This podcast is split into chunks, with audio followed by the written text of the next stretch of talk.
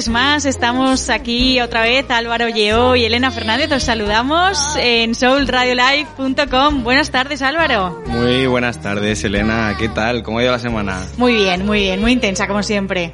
Bien, eso, eso es buena señal. ¿Tú crees que es buena señal vivir Sí. con estrés? Bueno, a ver, vivir con estrés depende si es euestrés o estrés positivo, yo creo que sí, ¿no? A ver, cuéntanos qué es el estrés positivo así rápidamente, antes de empezar con nuestra primera sección. Eh, el estrés positivo es aquel que te mantiene alerta y gracias a él eres capaz de hacer las cosas que te habías programado o propuesto.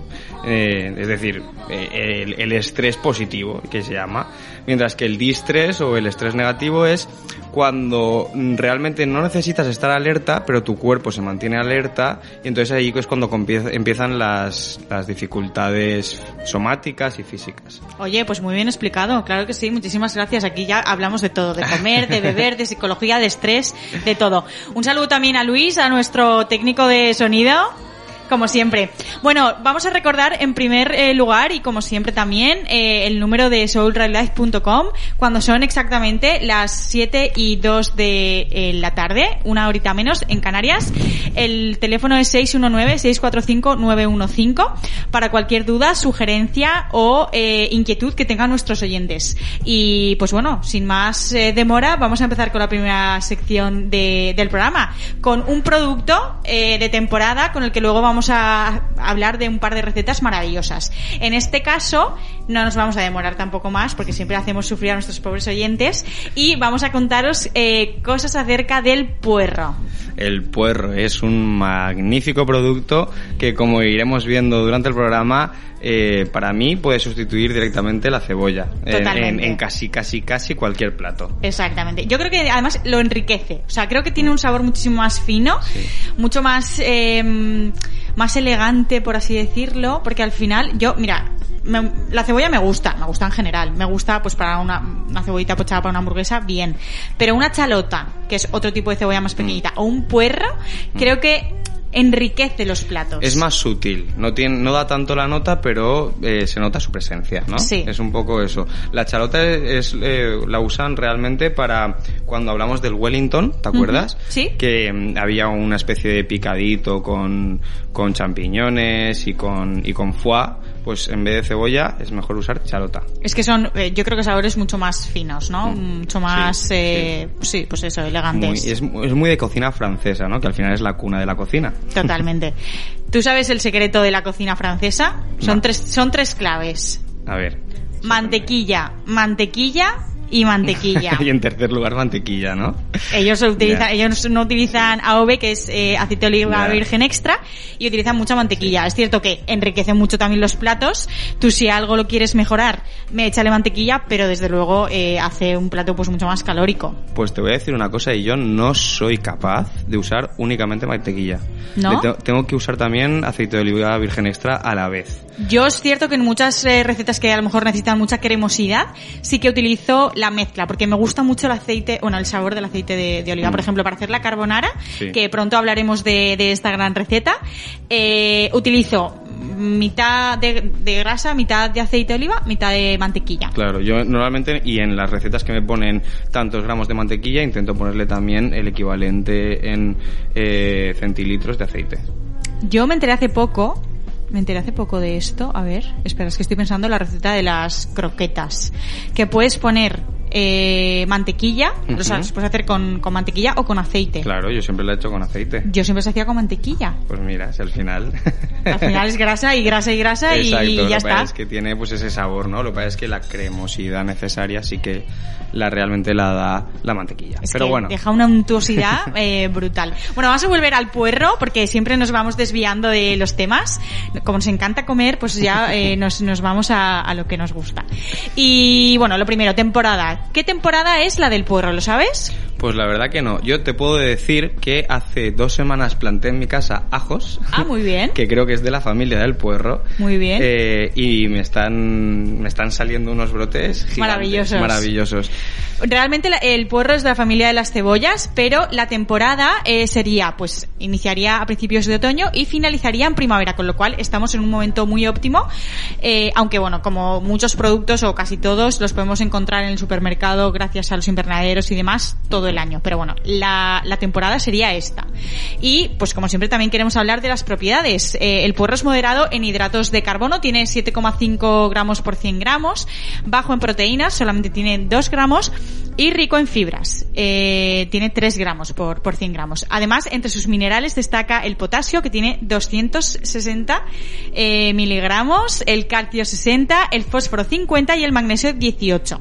La verdad que, pues como siempre, un producto completo. Como todos los que elegimos aquí. Sí. Operación Bikini. a tope. Operación Bikini. Bueno, bueno, totalmente, totalmente. ¿Sabes qué cosa a mí me da mucha rabia del puerro?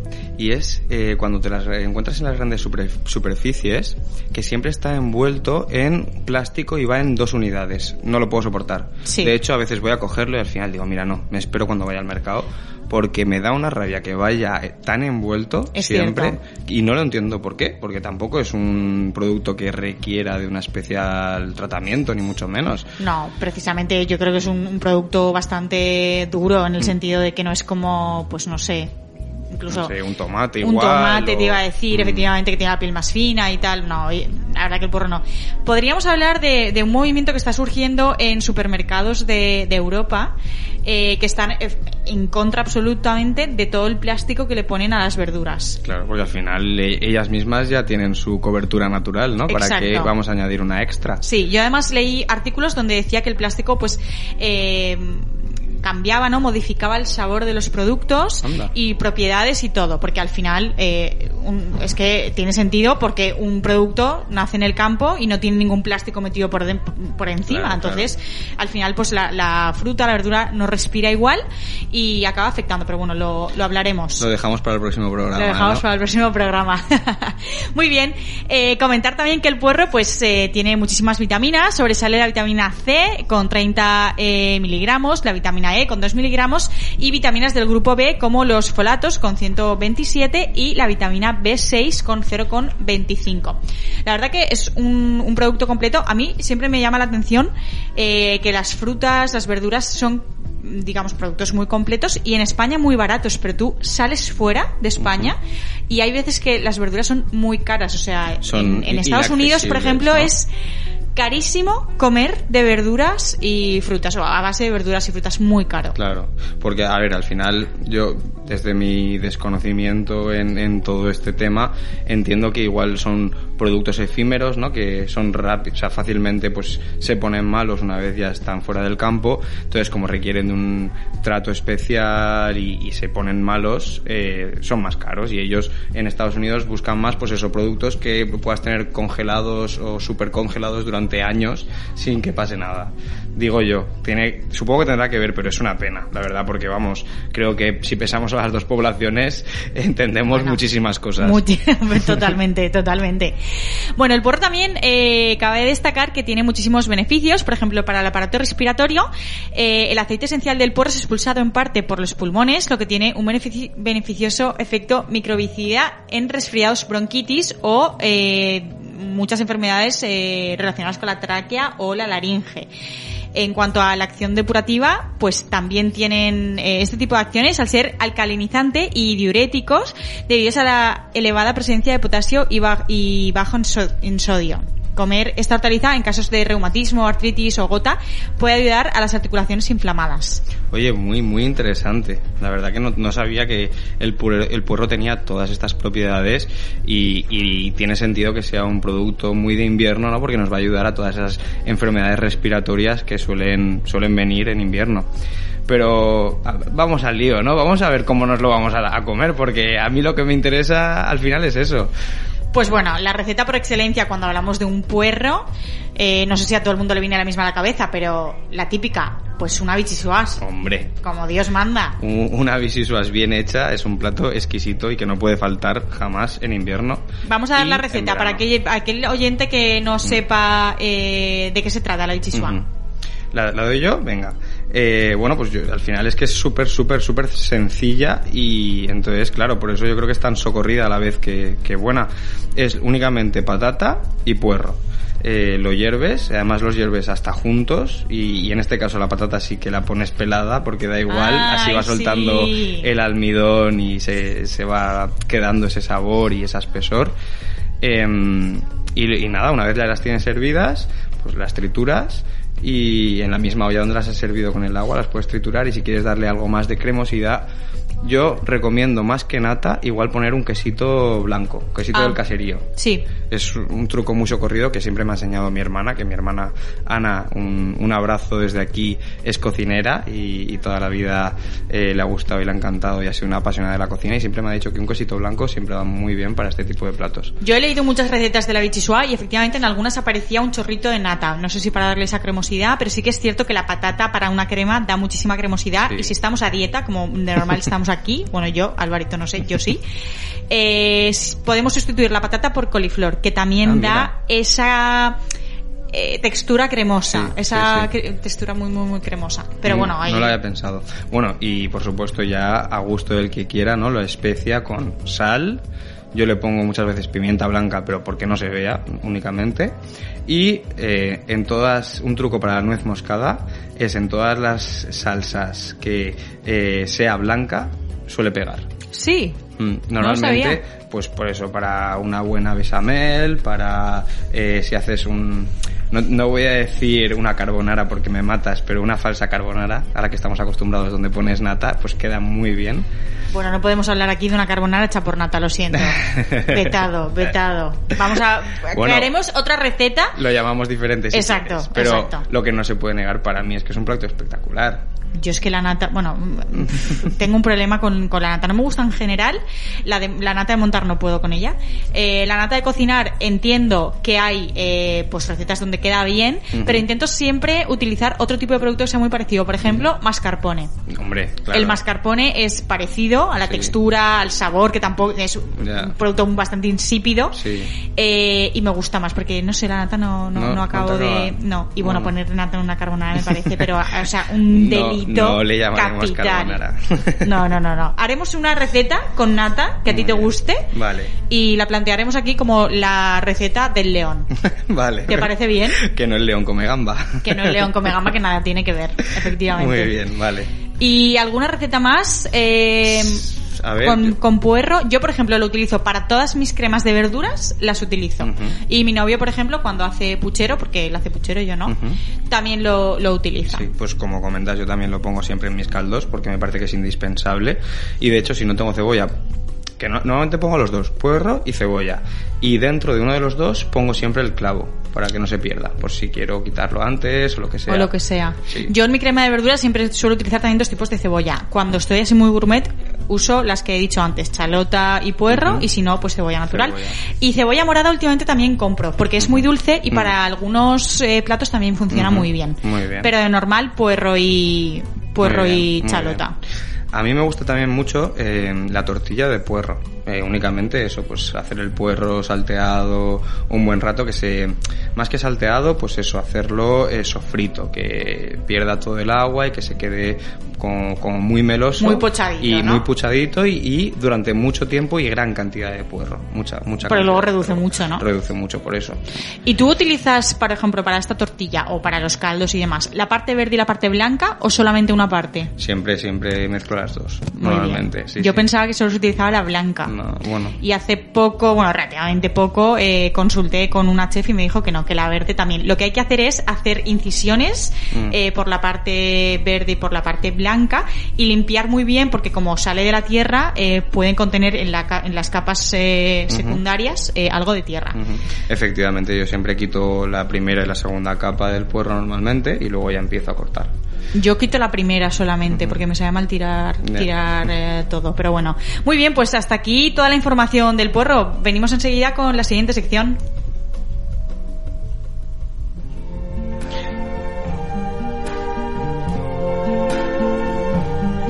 I see trees of green,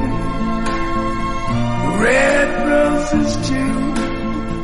I see them bloom for me and you. And I think to myself, what a wonderful world.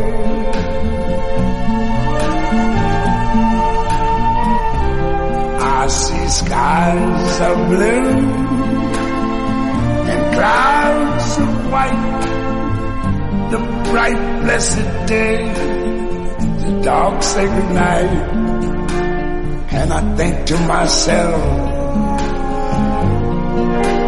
what a wonderful world. Bueno, y vamos ya con la actualidad. Tenemos hoy dos noticias bastante interesantes. La primera es que el restaurante Cebo de Madrid eh, vuelve, vuelve también con el Aurelio Morales. Y es que el 8 de abril, pues eh, el restaurante con estrella Michelin dirigido por el chef eh, Morales y ubicado en el lujoso hotel Urban de Madrid, vuelve a abrir sus puertas. Casi 13 meses después del cierre obligado en España por la pandemia del coronavirus, el restaurante Cebo, uno de los mejores restaurantes de Madrid, reabre sus puertas e inicia su actividad sumándose a los servicios que actualmente se pueden disfrutar en el exclusivo eh, hotel que comentábamos. Arrancará con dos menús degustación muy consolidados, Somos Cebo eh, formato corto y largo y los clásicos. Y además este esperado regreso viene además cargado de sorpresas como las cápsulas de Cebo, menús especiales que cambiarán eh, por temporadas y utilizarán pues productos kilómetro cero y productos pues efectivamente de temporada. ¿Qué opinas? Qué alegría, ¿no? Que este chef tan reconocido, que realmente yo, bueno, sí que había escuchado hablar sobre, sobre Aurelio Morales, pero no conocía su trayectoria y al buscarla me ha sorprendido que ha estado con Ricard Camarena, que ha estado en el Bulli, que ha estado en, en un- un- una barbaridad de sitios muy, muy importantes. Su trayectoria además se ve recompensada por una estrella Michelin que contiene este restaurante de cebo, como estamos comentando, y además dos soles Repsol. Hemos hablado antes de eh, un poco darle importancia a esta guía que, jolín, pues también tiene su reputación, su renombre, yo creo que muy mucho. Pero como que la guía Michelin como que siempre resuena más, ¿no? ¿Qué, qué opinas? Es que efectivamente lo estábamos comentando antes cuando estábamos viendo un poco el guion del programa, que yo he visto dos soles Rexol y he pensado, "Pff, esto la mayoría de gente creo que ni siquiera sabe que está la guía esta. Que está por ahí. O sea que sí, sí, efectivamente, Michelin ha conseguido captar tanto, tanto, tanto y tener tanto renombre. Y yo creo que realmente los cocineros luchan sobre todo por, es- por la estrella Michelin Por cuando, estrella. cuando hablamos sobre todo de, de alta cocina. Incluso, bueno, alguna, algún programa ya lo hemos comentado, pero en, en ocasiones hasta supone un problema para ellos, porque requiere de una De una dedicación y una logística, unos servicios, un coste. un- claro, y un coste que al final dicen, oye, yo prefiero vivir tranquilo y eh, poder tener una vida y poder dedicar tiempo a mi familia y a mis amigos. Tú me contabas, ¿no? Que conocías algún caso de gente que había tenido la estrella y que había dicho, mira, no, dejamos eh, estar el tema de la estrella porque me, efectivamente, me, Ujú. me lleva tanto esfuerzo Ujú. económico, logístico, eh, temporal, que al final no, no me renta. No sé si me lo comentaste tú alguien me lo comentó. Creo que no fui yo el que te lo comentó, pero sí que sí que no conozco casos del nombre porque ahora no me acuerdo, pero sí que me había llegado información sentido, ¿no? a mis oídos y tiene bastante sentido, la verdad que no y ya no tanto la logística, sino un poco en el estado de ánimo que te metes, ¿no? Cuando cuando te introduces en todo ese mundo de la alta cocina en la que no puedes salir de él,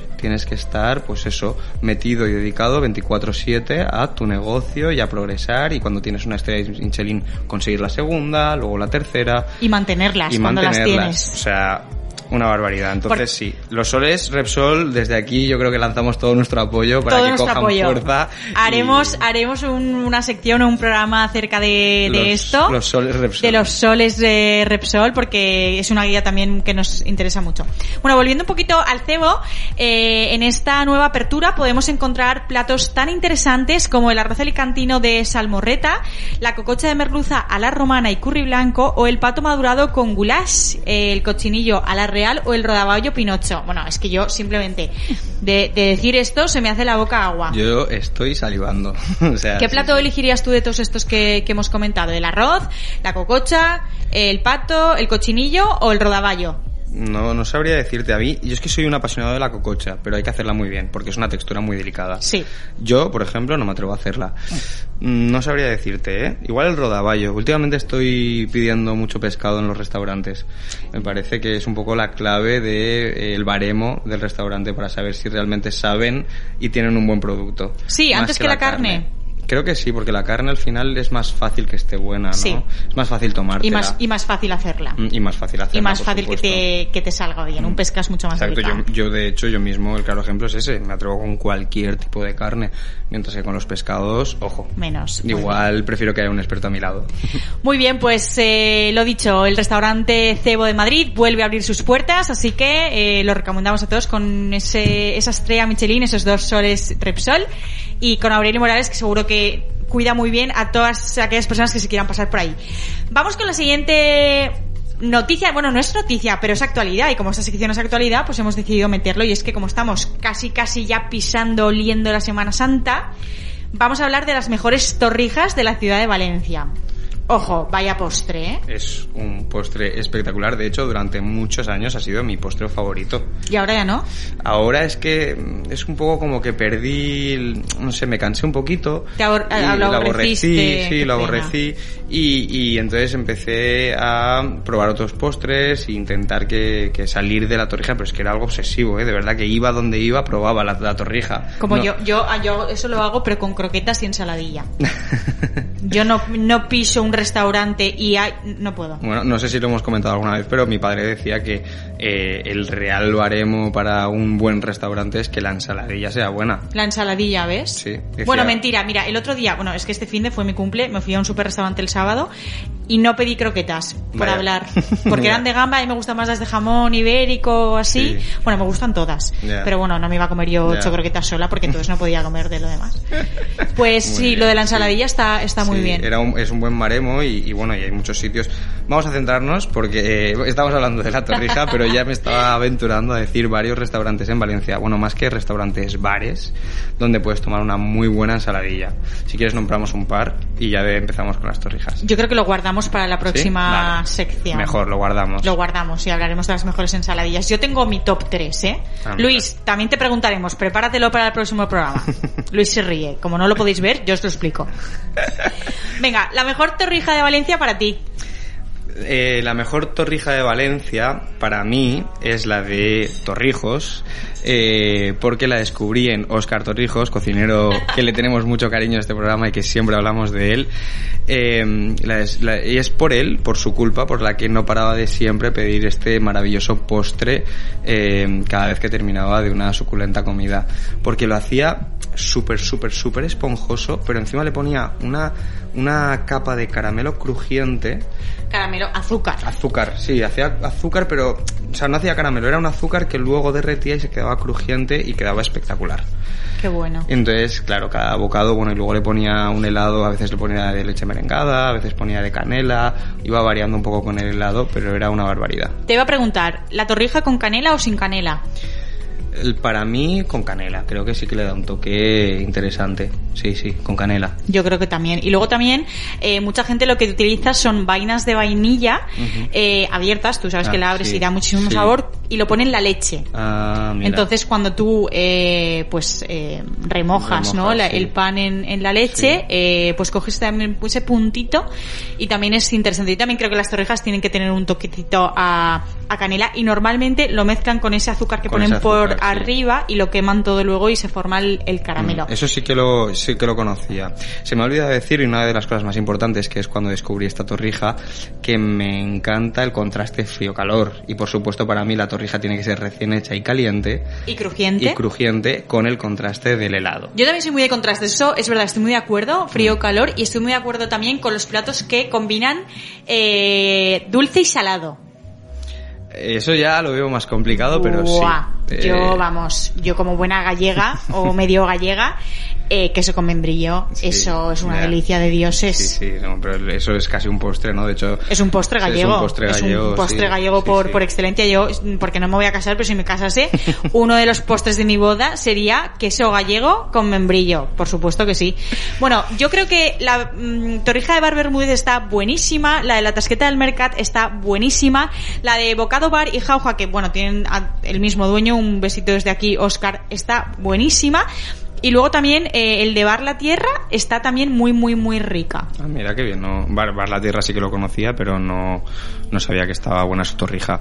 Yo también he de, recomendar un, un barecito en eh, el bar Rojas Clemente, que está en donde está el mercado de Rojas Clemente, que como buen bar de mercado pues tiene siempre productos muy buenos y hace muy buena cocina. Y la torrija también está espectacular, es- está muy buena. Aunque realmente su especialidad son, como hablábamos de postres salados dulces, unos pasteles salados increíbles. que- Pasteles salados. Sí, son, son increíbles. Pero te los tomas como postre. No, no, como, prim- como primero. Como primero, entrante, Sí, etcétera. Vale, Exacto. vale, vale, Tiene un menú, de hecho, muy económico que, que suele entrar el, el pastel salado este. Y es básicamente, pues, pues eso, meter una base como de galleta o harina, no sé muy bien realmente cómo es, que es como un poco dulce. También juegan con el tomate, el tomate es suyo, lo fríen ellos y es dulce también.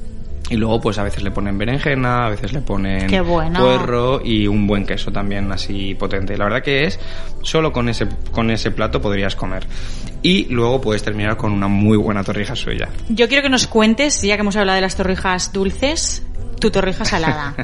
O sea, me ha parecido maravilloso. Por favor, procede. Sí, bueno, es que antes hablando de la torrija, eh, es, es- tiene esa posibilidad, ¿no? De hacerla, hacerla salada. Entonces, yo lo que hago es con, cojo una berenjena, eh, la pongo directamente al fuego y, y entonces se va como cociendo en su, en su propio jugo. Eh, total, que al final queda como una especie de masa, eh, está como ahumada, ¿no? Por haberla quemado, pero no, no sabe a quemado, sabe a ahumado. Y a eso le pones un poquito de apio, le pones un poquito de tajín, de pasta de sésamo, le pones un yogur griego natural, un chorrito de aceite de oliva virgen y lo mezclas todo. A la vez, eh, coges un pan duro de estos que tienes en casa hace unos días, lo pones en leche, lo haces blandito, lo pasas únicamente por huevo, lo pones en la sartén, lo fríes y una vez ya lo tienes frito pones encima un poquito de tomate rallado y encima la pasta de berenjena que hemos comentado y queda una torrija salada espectacular. A mí me encanta. Madre mía, ¿no le ponías también por encima hummus? Eh, eso no lo he probado, pero, pero podría quedar bien. Sí, sí. Lo que pasa es que eh, a veces puede confundir porque realmente el, el tajín se, se usa a veces en el hummus. Ah, vale, vale, igual me he colado usas, yo. Usas la pasta de sésamo en, eh, para hacer el... Pero, pero no, no, no tiene hummus y solo con eso es como más suave, es como, como un, plato muy... que entra fino, ¿no? Que es que entra fino y a la vez tiene mezcla de muchos sabores. Tiene el frito, tiene la esponjosidad, tiene también el sabor ahumado, es especial de la berenjena, mm, es potente porque la berenjena llena, ¿no? Entonces es un plato muy completo. Oye, pues qué maravilla. Luis, ¿cómo te quedas con la berenjena salada? Yo nunca lo había oído. A Luis le encanta la berenjena salada. Muy bien, pues bueno, ya hemos acabado también con la eh, sección de actualidad. Nos vamos un poquito y enseguida volveremos para hablar con Pilar de La, la Mariterránea. Eh, es un restaurante en Formentera que además acaba de sacar ahora un delivery muy interesante para hacer arroces del señoret en casa. Vino Carmela para contarnos eh, y explicarnos la mejor fideuá de Ibiza, pues no podrían faltar los mejores arroces de Formentera. Así que no os lo podéis perder, volvemos enseguida. You're used to grey England skies, cloudy days, colder nights, and your heart's not right. Thought you'd be quite happy there in that warm New York air, but your heart's not right. But if you sang along with me, do you think you could ever smile again? If you sang this melody, do you think you could laugh again, my friend? Just try for me.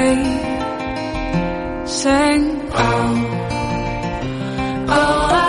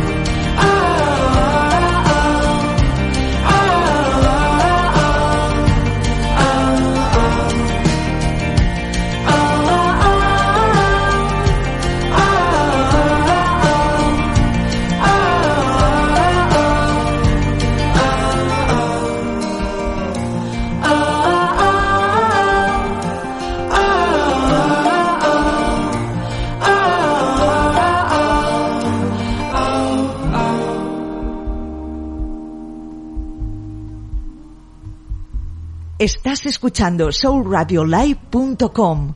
Información, comunicación, entretenimiento. Si sale el sol y calienta, a la calle. Si pasas calor en la calle, a comprar nueva temporada de ropa. Si necesitas un descanso entre compra y compra, a disfrutar de las terrazas. Si todavía tu cuerpo te pide más, todo el ocio que puedas imaginar y también al aire libre. Solo es fiesta si vienes a Bonaire. Abrimos el viernes 2 y el domingo 4 de abril. Más información en bonaire.es.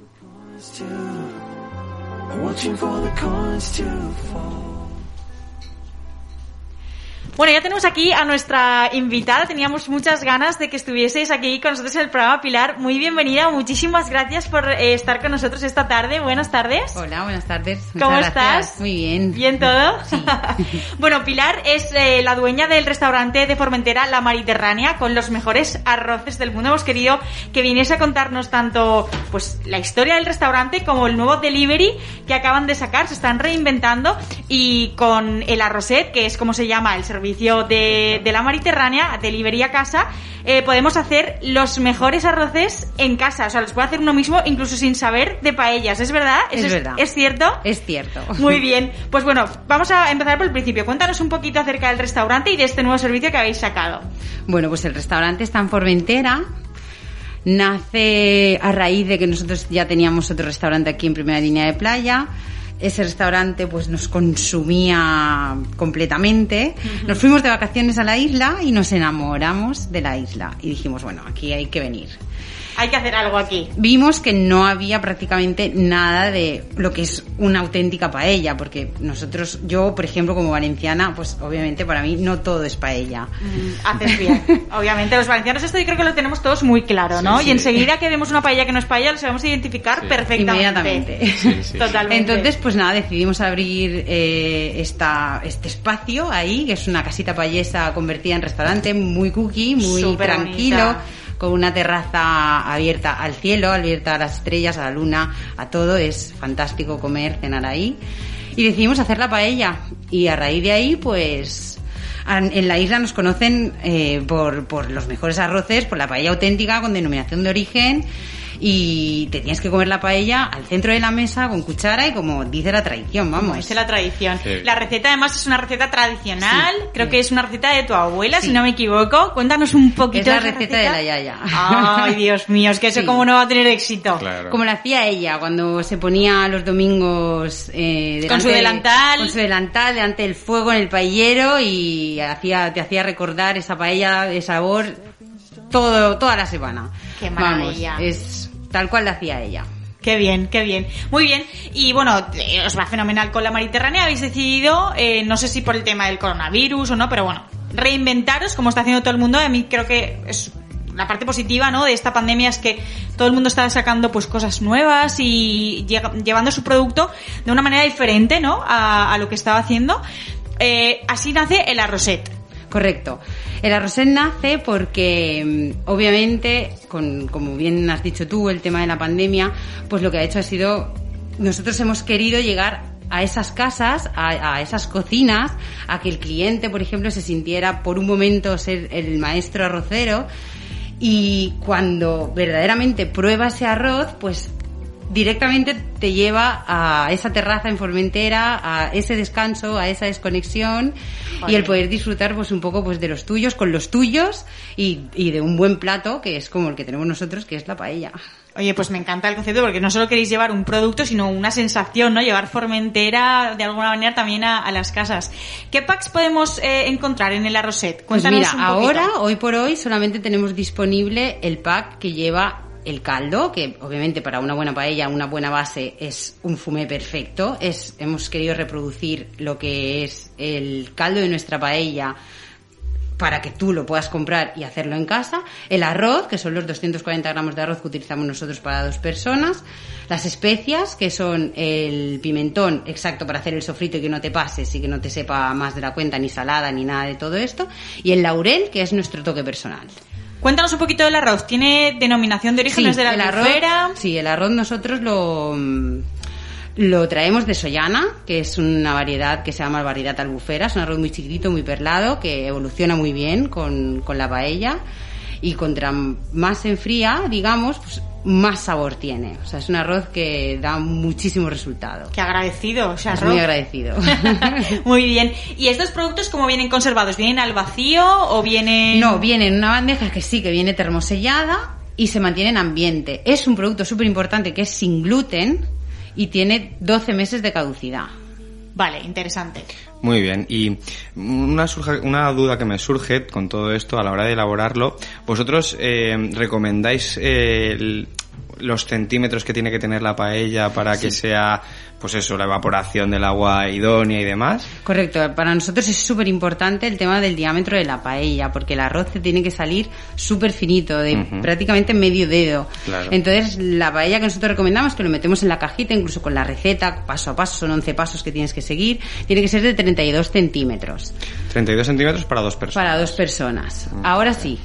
De hecho, ten- tenéis un pack que incluye también un recipiente, o sea, una paella, un recipiente, quiero decir. Correcto, que es la paella que utilizamos nosotros en el restaurante. Tenemos la cajita simple, que tú puedes tener paellas en casa o simplemente quieres comprar la cajita y ya está porque te gusta el caldo o lo que sea. Y puedes comprar también por, un- por la primera vez el pack con la paella y la paellera.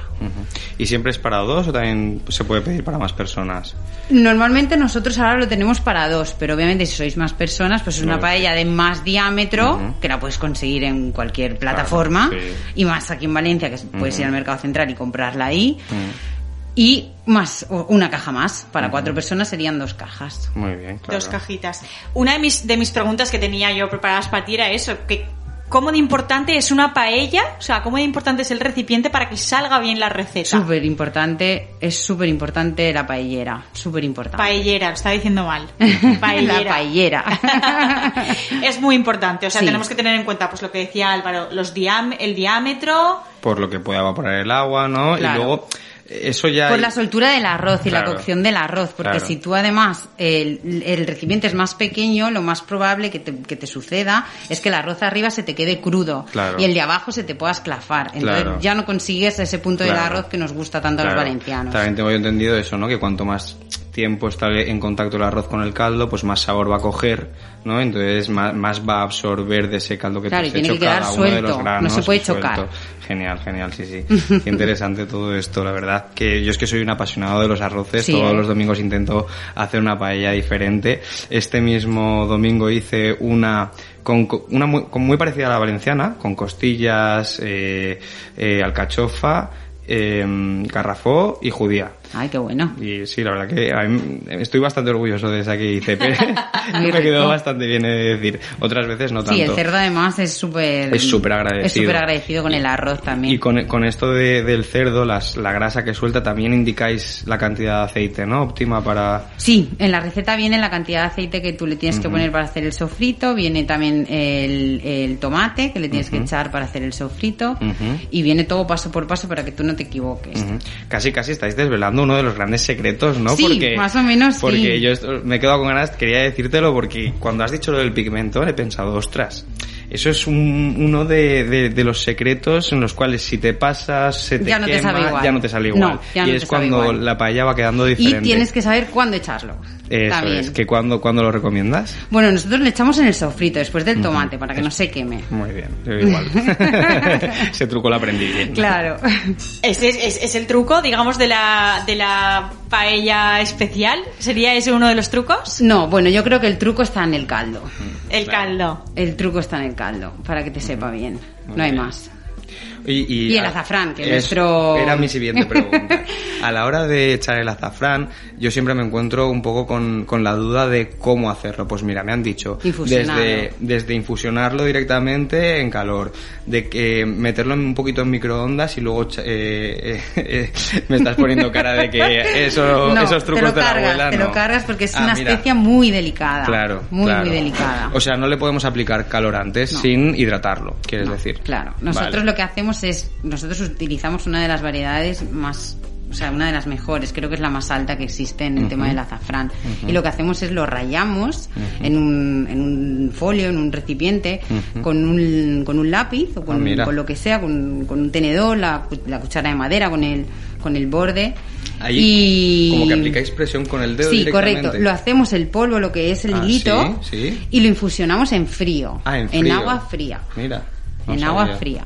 Y luego... Y, luego se, se mete en el, en el caldo. En la paella. En la Claro, paella, claro. cuando empieza a hervir Claro. el caldo. Y a todo esto también, eh, ¿ves algo importante que el caldo esté caliente o lo podemos poner directamente frío? Sí, el caldo, tenemos? está, el caldo ya está hirviendo cuando nosotros le echamos la infusión de azafrán. Ah, en este vale. preparado que nosotros estamos con Sí, el arroset ya va sí. todo dentro. Ah. Ya va la infusión de azafrán dentro del caldo. Ah, vale, vale, vale. ¿Cómo se tendría que utilizar aquí? O sea, tú echas el caldo en la paella y ya está realmente el trabajo hecho. Claro, tú cuando haces el sofrito de todas las gambas, el pescado o lo que tú quieras echarle, porque este, este producto está diseñado para que sea versátil y personalizable. Claro. Con lo cual, si a ti no te gustan las clochinas, por ejemplo, y le quieres echar pues, más sepia o cigalas, pues se lo puedas echar. O puedas hacer una paella de bogavante o de langosta si quieres. Tienes esa base que te sirve también para ese tipo de arroces. Entonces, eh, me he perdido. Después del sofrito, Después del sofrito, Echamos el caldo. echamos el caldo y dejamos que hierva y ya le echamos el arroz. y ya estaría. O sea, y más fácil 17 imposible. minutos tienes la paella hecha. Ah, ¿Lista? vale, vale. Además, el pack también incluye, eh, pues eso, aparte de las instrucciones para hacer la paella, eh, otras instrucciones para limpiarla. Sí, porque Que es muy importante mantener la paella. Porque no todo el mundo sabe que hay que echarle el aceite, que hay que lavarla con un producto especial, que la, la paella hay que cuidarla Claro, también. claro. Para que y hay dure. que colgarla, porque Claro. si no se oxida. Ah, mira, eso no lo sabía. Yo Claro, sabía- hay que yo- colgarla siempre, si no se Ya. oxida. Muy bien, muy bien. Y si no le echas el aceite se oxida Se igual. oxida igual, sí, Eso sí. es verdad que eso me ha pasado. ¿Y, y qué opinas de estas paellas que son, no sé exactamente el material cómo es, pero que son negras? No me gustan. No te gustan nada. No, porque son antiadherentes. A mí me gusta el Ah, socarrat. Ah, mira. Una paella sin socarrat no, No es una paella. No es paella. Es No. cierto, es cierto. Y hablando del socarrat, yo, bueno, con los años he aprendido un truquito, pero a ver si tú me, me desvelas algún otro más. A mí Es me que, gusta el oye, socarrat realmente cuando, cuando es marrón. Es decir, no, Claro. no un socarrat negro, eso No, para eso mí es es quemado. Claro, es quemado. Al final del Y te socarrat amarga es, la paella. es arroz frito, ¿no? Correcto. Entonces, para conseguir ese socarrat, yo lo que he ido haciendo es poco a poco ir ajustando el fuego de tal manera que lo voy sacando, pero a fuego lento. Eso es así bueno, como eso se es cada hacer. cocinero tiene su truquito. Ya. O sea, yo por ejemplo mi cocinero lo que hace es los últimos 40 segundos de la paella Le le, da el fogonazo Fogonazo. y se queda completamente marroncito, no se queda negro, porque cuando bien. es negro la paella va para atrás, Muy bien. la tiene que repetir. Y hablando de recetas, yo es que no sé si se nota, pero soy un apasionado del arroz y, y no puedo parar de hacer preguntas. Para ti, ¿cuáles son los ingredientes verdaderos de la valenciana? La valenciana, para mí, los ingredientes verdaderos son el pollo, el conejo, la bachoqueta, el garrofón, la alcachofa cuando es temporada, Muy bien, de Y- invierno, ¿no? un poquito de pato. Muy bien. Ah, mira. Muy Para mí, bien. esa es insuperable. Pero eso muchos valencianos no lo saben. Que la tradicional de verdad sí lleva un trocito, trocito de de pato, que le da mucha No, untuosidad claro, sí. y esa grasita Porque increíble. la paella nace en el interior y nace Sí. en los campos. Claro. En la albufera. En la ¿no? albufera. Claro. De hecho, bueno, hablando de eso, eh, la- lo que la gente no sabe es que realmente, bueno, la paella, como todo plato tradicional, para mí es un plato vivo, ¿no? Que está en constante cambio y que se hace con producto de proximidad. Entonces, eh, la primera paella que yo tengo constancia y que vi el escrito de 1450, Sí, una o cosa así, eh, se, la, se la hicieron creo que a Jaume I aquí en la albufera y era de rata de albufera y de anguila sí, sí, sí, sí. de, esa- sí. de esos dos productos. claro. Y claro, tú a priori dices, ¿cómo que de rata? Claro, Sí, es una, sí. al final estás hablando de una rata de campo, ¿no? Una Bueno, pues rata- verdadera esa Mm, historia. sí, sí, sí. sí.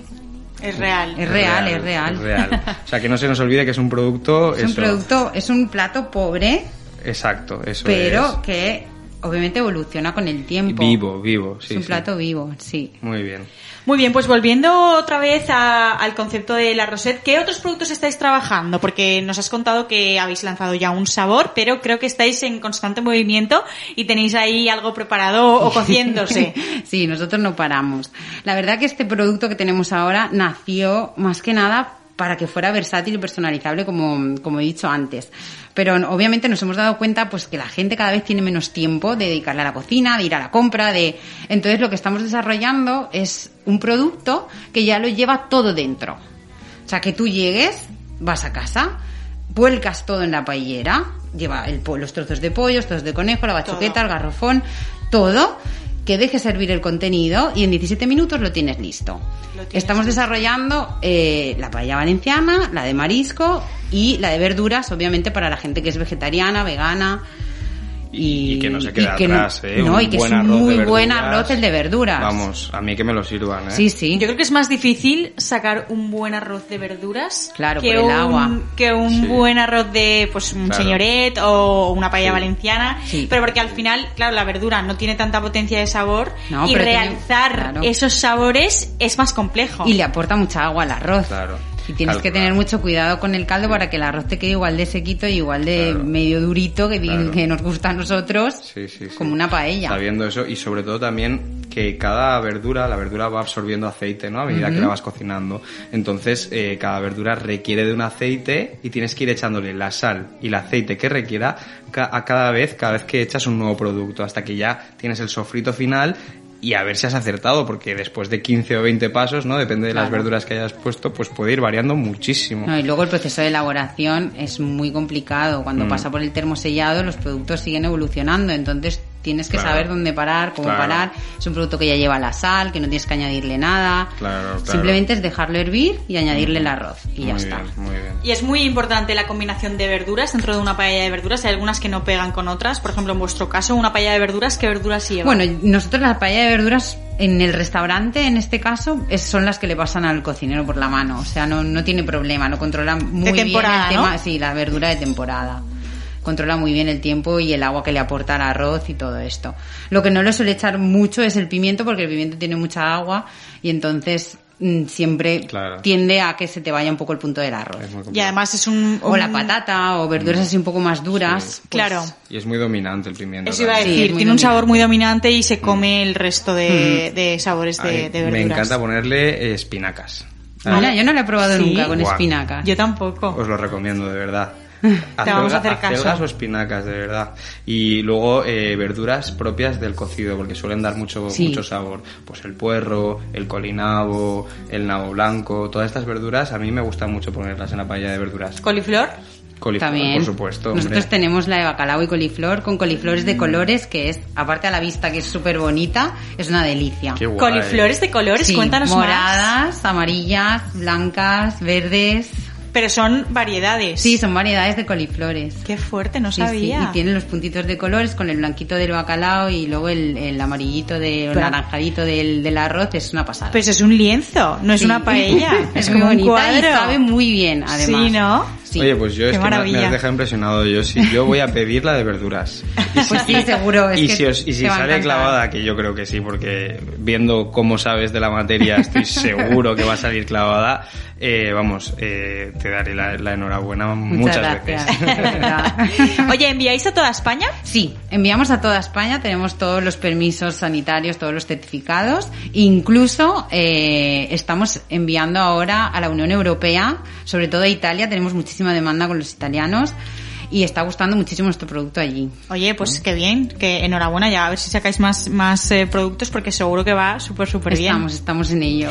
Y háblanos un poquito también de, de la Mediterránea. Bueno, me encanta el nombre, lo primero. Bueno, es un juego de palabras. Mar Claro. Y el mar Mediterráneo que nos baña, que es precioso, el mar Mediterráneo que tenemos allí en Formentera. Esos azules no se ven en ningún otro lado, nada más que allí. Es cierto. Y quisimos darle un poco de fuerza por, por ahí. Muy bien.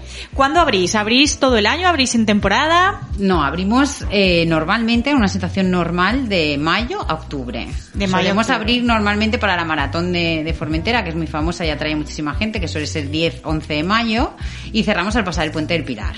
El Pasa. 12, 13, 14 de, de octubre. ¿Y este año cómo están las cosas? Pues este año todo dependerá del estado de alarma, de cuándo nos levanten el castigo. Madre mía. Pero ¿cómo pinta allí? Actualmente en Formentera eh, están los restaurantes siguen cerrados, ya hay no, terrazas tienen abiertas. restricción más o menos como aquí. O sea, están hasta las 10 de la noche. Tiene toque de queda a las 10 de la noche y restaurantes, seis bares, y todo bares. esto lo- a las 6 de la tarde. Terrazas al correcto. 100% y Sí. interiores al 30. Al 30. Madre mía. Igual. Y con esta situación, por ejemplo, vosotros en mayo abriríais. No. No, porque obviamente allí es 100% turístico. La gente de la isla, pues, tiene sus restaurantes donde ir y todo esto. Entonces, nosotros trabajamos con el turismo. Si no hay libertad de movimiento, Claro. obviamente No hay turismo. no podemos abrir porque aparte que vale mucho dinero estar en, en Formentera, no es económico. Claro. Claro, tiene que rentar. Entonces tenemos que verlo bien. Mm. Muy bien. Cuéntanos las claves del éxito de la cocina de la Mediterránea. Pues bueno, la cocina de la Mediterránea es básicamente cocina muy sencilla, cocina platos mm, muy de nuestra gastronomía y sobre todo platos de la yaya. O sea, platos muy de casa. Muy de casa. A ver, cuentan, ¿cómo son estos platos? Cuéntanos eh, dos entrantes, dos principales y postres. Cuéntanos un poquito, ¿qué podemos encontrar en Pues esta mira, carta? como estamos en un, en un lugar de mar, dijéramos, que, que trabajamos mucho el pescado, el pescado fresco de la isla, el pescado que nos ofrece el mar de Formentera, eh, tenemos un éxito que es el cono mixto, que es como una fritura de pescado que a todo el mundo le gusta, lo ponemos en un conito de papel así todo subidito para arriba y con una salsita que hace el cocinero, que esa salsita es secreta porque si la desvelo me puede matar. No, no, no, no te vamos a preguntar tampoco. Y, y nada, la gente lo moja en esta salsita y es Espectacular. delicia. Aparte la fritura queda muy suave, crujiente y suave a la vez. Y el Eh, pescado fresco claro, se nota. claro. Eso te iba a decir, pescado fresco de, de Formentera, pues te puedes morir, ¿no? De lo bueno que Está debe muy estar. bueno. Yo siempre le digo lo mismo a los clientes. Nosotros tenemos un plato que es eh, el tótem de lubina, que lleva el tomate, lleva un poco de mozzarella, lleva la lubina de Formentera hecha en el horno y una mermeladita de pimientos que hace el cocinero. Bueno, pues esa lubina yo me la puedo comer aquí en Valencia y prácticamente es el mismo mar porque son 200 kilómetros lo que nos separan. Claro. Pues no me sabe igual. no sabe Madre igual. mía. no qué bueno. sabe igual que, que allí. Ya, Yo no ya. sé si es porque allí comerán mejor o Ya. estarán Sí, más seguro. tranquilas o Sí. no sé. Sí. Pero es seguro. completamente distinto el sabor. ¿Y, y al- el pescado a, a qué proveedor se lo compráis? O sea, no específicamente el proveedor, pero es, es alguien local de allí. Sí, o- porque allí en Formentera, a pesar de que es un lugar de mar, no hay lonja. Ya. Tienes que ir a la pescadería. Entonces Ah, nosotros tenemos mira. una pescadería que tiene sus propios barcos, Mira. con los cuales pues tú por la noche cuando termina el servicio le haces pues toda la lista y al día siguiente pues vas, recoges el pescado y si algo le falta porque el barco todavía no ha llegado, pues te lo acercan ellos y ya está. Mira, o sea, funcionamos así. así. de fácil y te aseguras que es salvaje y Sí, buena. sí, siempre. No sabía que no había lonja en Formentera. Sé que en Ibiza sí, porque he ido a comprar muchos pescados allí, pero en Formentera no. No. ¿Y cómo puede ser? Porque Siendo una isla de pescadores. Es muy pequeñita. Claro, pero no hay un montón de pescadores en Formentera. Sí, pero venden directamente de sus barcos y hay tres pescaderías, es que no hay más. Ostras. Es que todo es muy reducido. Claro. Que también eso es el encanto de la Sí, isla, ¿no? claro, claro. Oye, que no, que quería decir que es que me muero de ganas. Yo estuve en, Formentera con creo que 6 o 7 años porque mi hermano vive en Ibiza y cogimos el ferry, pero sí que voy todos los años a Ibiza y a Formentera hace mogollón que no voy y Pues me que muero de ganas y ahora con, con este con este nuevo restaurante que he conocido, vamos, estoy seguro que este verano voy a intentar eh, hacer una escapadita. Yo voy a ir el último fin de semana de mayo, así que seguro que voy a verte Bueno, por vamos, ahí. Estás invitadísima. Porque claro ya que estaréis sí. abiertos además. Vamos ya con la última pregunta, eh, que siempre eh, solemos preguntar esto a nuestros invitados, y es, ¿cuál es el plato que más se vende y cuál es eh, el plato que más te gusta? Bueno, pues el plato que más se vende, obviamente, es la paella. La paella, Porque a ¿no? nosotros nos Sí. conocen por, por, por el arroz, Claro. por la paella. Sí. Que te diría, es que la que más se vende es la paella de marisco. Claro. Te, te voy a contar la verdad. La, me- la paella que más se vende es la paella roja. La paella roja. Que está hecha con carabineros. Claro. Carabineros Claro. y cochinilla, porque nos- nosotros usamos la cochinilla además. Mira. Y, y el plato que más me gusta a mí, obviamente como valenciana que soy, pues La, La paella, paella. obviamente. yo todo, cuando termina el servicio, sobre todo el domingo, aunque sean las 5 de la tarde, yo me tengo que comer la paella porque no la semana está incompleta. Claro. O sea, para Claro, mí es sí, tradición y Sí, fiel sí. a mi tradición. Eso Fiel a es. tu tradición, Muy muy bien. bien. Muy bien, pues bueno, eh, muchísimas gracias por haber estado esta tarde con nosotros. Estás invitada cualquier otra tarde más, eh, los miércoles aquí a las eh, siete y media, nuestra eh, sección de, de entrevistas.